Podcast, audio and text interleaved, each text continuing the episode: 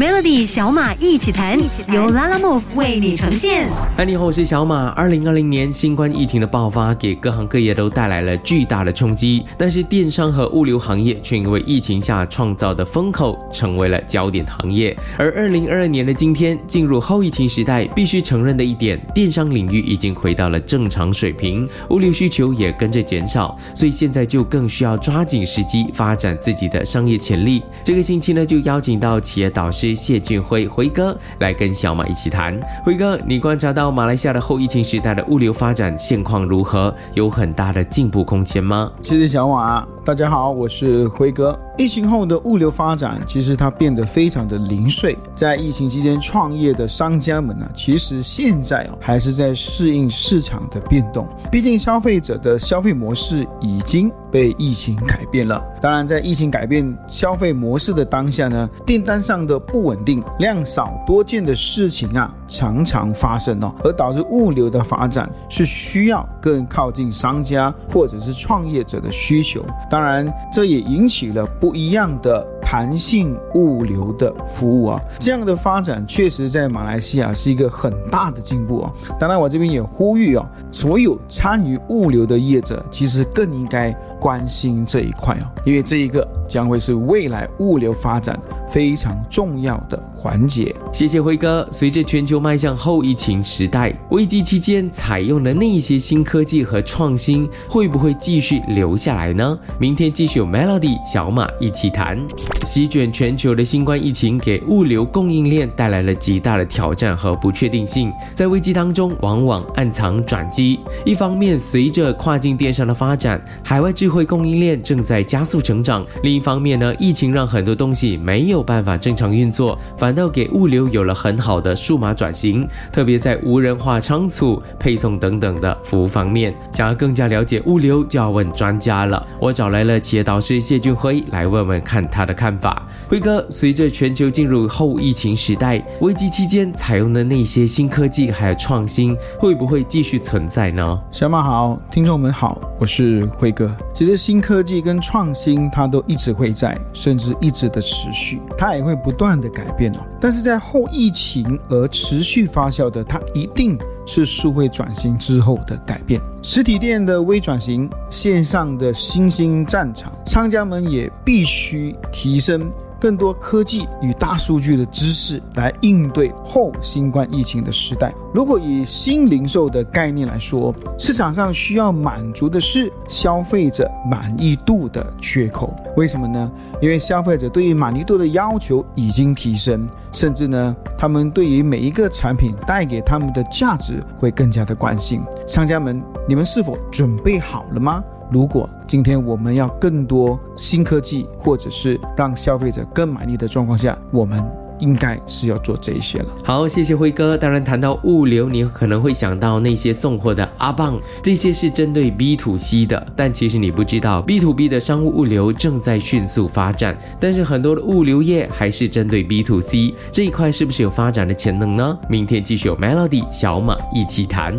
今天要提一下，如果你是要发展物流行业，要走 B to B 还是 B to C 好呢？电商平台对于 C 端的客户，商品一般是零售产品提。极小、重量轻，物流公司通过了陆路、空运等等的交通工具，对货物进行快速的投递，到货时间大概是三到四天。面对 B 端的企业呢，商品一般是能源、基础原材料，还有农副产品，供需量大，重量也非常的高。运送的话呢，需要罗力这些卡车、货车，甚至动用了船或者是火车，运输周期也比较长。现在很多物流公司都只针对 B to C，而在 B to B 的商务。物流迅速崛起当中，B to C 的这一块是否很不足呢？这个问题我们请教企业导师谢俊辉辉哥。谢谢小马的问题。大家好，我是辉哥。人与人之间的接触恢复正常以后，是一个改变 B to C 成长的主要因素，而产生变动性。B to B 的商务崛起呢，其实是以市场开始转正的形式出发。当然，现在的商务物流呢的要求啊，其实比以前更多了。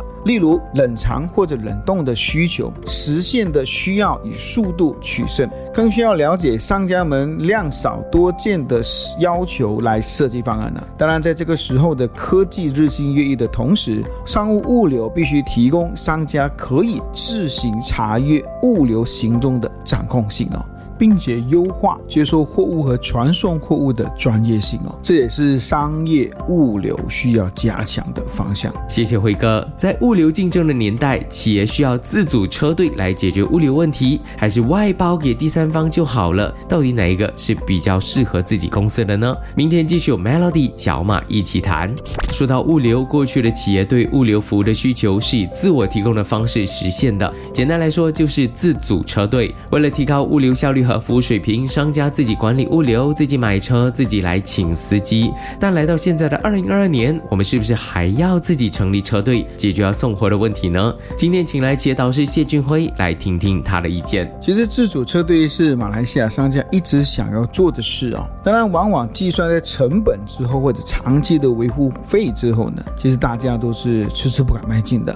当然，我现在以三个阶段来叙述马来西亚现在的商家应该如何来处理。这件事情，在业务成熟期的这一个商家们是可以好好计算成本的架构跟营运的模式啊，必要时可以借鉴其他同行的经验来成立自己的车队。当然，在成长期的这一个商家呢，也可以考虑哦，固定外包给一家专业的物流公司来解决目前不稳定的客户订单。在创业初期的创业者呢，就无需考虑太多，第三方或者是外包才是你最佳的伙伴。但是在这里呢，我需要。提醒的是，时代的进步不再只是买一两台交通工具就可以自行组织车队哦。当然，组织这类这件事情呢，你们还是要三思而后行的。其实就像辉哥说的，真的要三思，千万不要觉得好像很厉害就成立了一组车队，结果搞到每个月要负担那个成本就已经很吃力，就别说要从中赚换取收入。你可以考虑拉拉 Move，他们能够协助你的企业成长，而且有多种车型选择，你要送什么都没问题，要。送外州也没问题，这能够大大降低你的营运成本。跟自己车队不同的是，你可以弹性安排配送的时间，下单流程简单，绝对不会让你担心不会用。明天我们继续有 Melody 小马一起谈。起伏不定的新冠疫情给全球各地的企业造成了供应链压力是有目共睹的，而且除了疫情，企业供应链还面临着像是地缘政治、贸易摩擦、环境环保还有社会责任、政治上的不稳定等等的各种挑战。所以物流还有什么新玩法，让企业可以借力使力呢？这个礼拜特别邀请到企业导师谢俊辉来跟我们说说物流的新趋势。谢谢小马的问题，其实好不好玩？这边给大家五个建议哦。其实第一呢，我们能不能够做到二十四小时全年无休，一小时快速送达的服务呢？第二，我们更应该是透透过系统，让用户跟司机的距离缩短。达到快速取件、快速配送的方式哦。第三，货车的大小应该是可以自由选择的，不管是大型的器具或者是制造业的原物料，当然都可以满足各行各业。第四，我们应该依据弹性的需求。